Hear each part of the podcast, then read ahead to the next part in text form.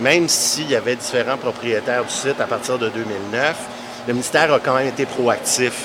On a toujours été conscient de, bien euh, surveiller l'impact sur la santé euh, des résidents et résidentes.